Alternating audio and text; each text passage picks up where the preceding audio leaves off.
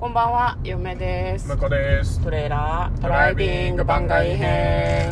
はい、始まりました。トレーラードライビング番外編。この番組は映画の予告編を見た嫁と婿の夫婦が内容を妄想していろいろお話していく番組となっております。運転中にお送りしているので安全運転でお願いします。はい、今日は番外編ということで、はい見てきた映画の感想をお話ししていきたいと思います。はい、今日見てきたのはこちらです。逆転のトライアングル。はい。今ちょうど劇場でかかってるんですけど、ちょっと上映感が少なくなってきたかなみたいな。感じありますかね、でも2月とか3月ぐらいに封切りになったんじゃなかったっけかね。2月ぐらいだったような気がしますけどね。うん。はい。我々はこの作品を妄想しておりますで、まあ妄想の結末としては、まあその大金持ちが乗っている船が難破して無人島にたどり着いてしまって、まあそこで、まあ船の下働きの人と、まあその大金持ちの人のヒエラルキーが逆転するんだけど、そこに助けがやってきて、でまあ、じゃあまあ下働きの人にはこれからもうへいこらしませんっていう風に言ってたら、その次の瞬間に世界が滅亡してしまって、結局またその生活能力とかサバイバル能力、スキルのある、えー下働きの人たちに貸し付くように生きていくみたいな、そういうお話かなっていう風に我々は妄想しました。はい、これ向こうが眠そうな回だった、ね。そうですね。これめっちゃ眠いんで、あの、最初の僕の第一声の眠さ加減を楽しんでいただきたいと思います。ね、嫁がもう、大丈夫？大丈夫？ってすごい言ってましたね。ダメな時ですね。はい。で、今日は見てきたんですけれども、ネタバレありで感想を話していきたいと思います。あの、ちょっと、汚い表現とかが過分に含まれる可能性があるので、お食事中の方は、ちょっと聞くの控えていただいた方がいいかもしれないです。うん言ったからね。言ったよ。はい。じゃあ感想を話していきたいと思います。ちょさ、嫁はさ、はいはいこれあの、結構小さめのシアターで見たじゃないですか。キーボがね。でもうん結構お客さん入ってたんだよね。まあ100人ぐらいいた入かな、ってたよね。でも結構満席に近くて、で結構前編2時間半ぐらい見終わって、なんかすごい一人一人に聞いて回りたかった。こんな映画だと思った？ねえ、どう思った？どんな気持ちで見てた？ねえ。すごいなんか全員に聞きたい一言ずつ。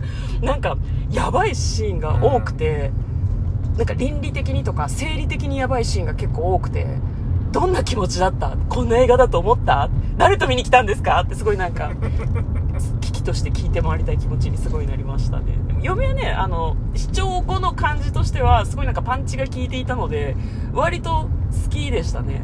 ただ一人で見に来なくてよかったなと思った。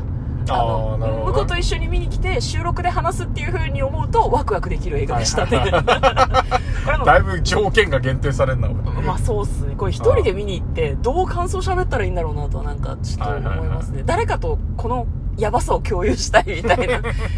本来一緒に見てる人のこととかどうでもいいはずなんだけど、なんか、やばいシーンのたびに、みんな何を考えてるの？ってすごいなんか私は思ってましたね。向こうはどどうでしたか？いや面白かったっすねあ面白かったい。や、結構、あの、なんかね、お芝居みたいな感じがしたよね。わかります。前編通してね。わかります、すごく。うん。なんかそう、で、あの、僕、まあちょっと長えなって思い始めたけど、うん。途中でね。はいはいだけど、あの、僕、好みとしては、ちょっとあの、サバイバルよりも、船の中とかしっかり描いてほしいなとか思ってたんで、うん。そう、それはなんかね、希望叶えられたね。ね分、本当に、何よ、30分、1時間1時間ぐらいやってたんじゃねえかなって、結構長かったよね。そうだね船パートも。全部で3章に分かれてたんだけど、冒頭が多分ちょっと短くて、船パートと無人島パートが大体均等ぐらいだったかなうん。と思うんだ体感ではね、そんな感じだったよね。時計見てたわけじゃないから。そう、向こうが言ってるように、なんか予告なく不条理芝居を見させられたみたいな気持ちですね、ね すごい。あ、こういうねっていう。でもなんかすごい、あの、明確に私がこう咀嚼できてるかわかんないけど、強いメッセージ性を感じましたね、なんか。なるほど。うんなんか監督なり脚本の人なりがこの世界にすごいなんか言いたいことがあるんだろうなってめちゃめちゃ思いましたねなんか冒頭からさそのなんだろうモデルさんがねその何自分が審査されるのを並んで待ってるんだよね。でそこにこう男性がやってきてなんかこうインタビューするみたいなシーンから始まったじゃん、その予告編でも一番最初に使われてたけどあのシーンがすごく印象的だったよね。だからこう女性だけではなく男性もこう見た目でこう評価されてしかも男性モデルの方がその給料が安いとかさ、ね、なんかそういうのが最初で表現されていてその後そのに超人気モデルかつインフルエンサーの彼女と付き合ってるんだけどうだつの上がらないこう青年モデルとのこう喧嘩がずっと描かれてて、うん。何の時間って思ったよね。ね。ずっと喧嘩しこれずってんのとやんの？って思ったよね。多分30分って言ったけど20分ぐらいずっと口喧嘩してたよねね、でその口喧嘩の終わりがインフルエンサーの女の子がなんかホテルのロビーから帰ってきて私人を操るのが得意なのって言い始めて何事？と思ったんだけど、まあ、その要は体目的でその男性と付き合ってると、うんでまあそのインフルエンサーとして彼と一緒に写真を撮ると見栄えがいいし、まあその多分性的にも満足させてくれるみたいな、そういった理由でなんか体目当てで付き合っていて、なんかモデルを辞めるときはセレブと結婚するときだとか言ってて、まああなたとは遊びよって男性に言うみたいなところで、まあその前半が終わりだったんだけど、まあその、なんだろうな。ぜ全部のパートの主人公ではないけどそのモデルの男性が結構主人公的な役割を果たしてるまのかあそうだね。一番最初に出ね。てくるしね。うん。やっぱあの予告編でも言ってたなんだろうなあの高い服を着るときは相手を見下せと、はいはいはいはい。で安い服を着るときは笑顔でみんな仲良く、うんうん。博愛主義でみたいな。うん。なんかそういう一番最初に全部込められてたなっていうのを振り返ると思います。そうね。なんかこの世界の道理というかルールみたいなものって本当に狭い範囲で決められていて為政者が白といえば全部白になるし黒といえば黒になるしやべえやつがいると船が沈むみたいな話だったよね。だからなんだろうな。いい人がこう統率する船に乗るしかないんだよな。選んで。多分。でもなんかそういうところでうまくやっていけるのってやっぱり代表者とかこう力を持っている人に気に入られることなのかなっていう。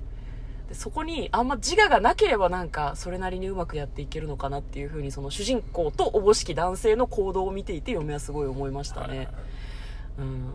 でもそれが前半パートだったんだけど嫁は個人的に問題は船のパートだと思ってるのね、う ん問題は？もう問題はって言っちゃう。問題っていうかそのなんだろう 冒頭話したちょっと汚いシーンがっていうふうに言ったんですけどなんかね私こんなにこんなに映画で人がゲロ吐くのを見たの初めてですね、そうね。うん、なんかあの見たことはあるよ。映像作品の中でね。なんかすごいなんかえゲロのシーンを見せたくてこの映画を作ったってちょっと思わなかったなんか。なんかこうあれなんだよね。船が嵐ですごい荒れているのでこう船がぐわんぐわん揺れまくってるんだけど、まあ、そこでなんかそのなんだキャプテンディナーって言ってたかな、うんうん。船長が、まあ、そのやってきた、ね。そうそうそうそう、ゲストたちをこうお出迎えする、まあ、その豪華客船では必ずやらなければならない。通常はこうプランに含まれてるから絶対やるみたいな感じのディナーなんだと思うんだけどその日がすげえ船が揺れてる悪天候の日なんだよね。ね、それもあの酔っ払いのキャプテンが、うん。あのわざわざね、うん。大しけって聞いてるからじゃあそこでやろうって言ってね。ね。あれ毎回やってんのかもなってちょっと思ったけどねね、なんか船長なりのなんていうの皮肉というかなんか大金持ちに対するなんかそういう嫌がらせみたいなのも含んでんのかなってちょっと思ったんだけど、まあ、なんかそのなんだ揺れてるからみんなそのドレスアップしてねこう綺麗にしてきてるんだけどいなんか嫁の乏しい知識の中の話ですけど多分ああいうディナーの席とかでお手洗いに立つのってちょっと失礼なことなんだと思うんだよね。で船が揺れていたりしてもこうお金持ちの人とかハイソサエティの人たちとかって何も起こっていませんことよっていう風に振る舞うのが多分当たり前なんだと思うんだよね。だからみんな揺れてて船酔いして気持ちが悪いんだけど吐きたいと思ってもトイレに立たないんだよね、で次々にみんなディナーを食べながらまたさディナーもさ嫌がらせかなっていうぐらいなんか気持ち悪くなりそうなメニューだったよねなんかね。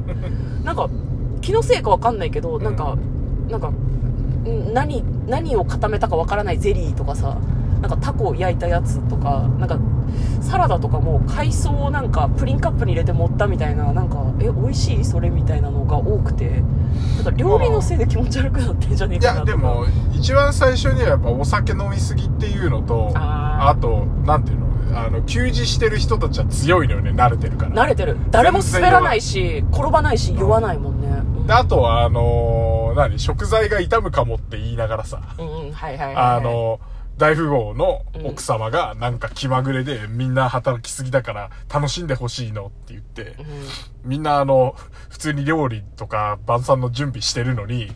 30分ぐらいん。あのプールにプールっていうか海に潜らされてうんそうなんだよね。私はいいことしたわ、みたいな感じのね、うん。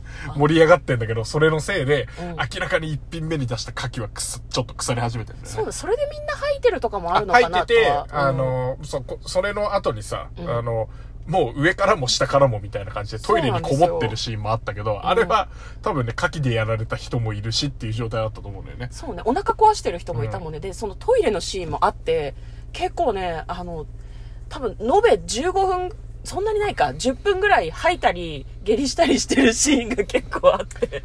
そう、なんかトイレからお物が吹き出してきたりとかね。そうそうそうそう。だから船がね、こう揺れてるから、多分そのお物タンクみたいなのが逆流してるみたいなことなのかもしれないけど。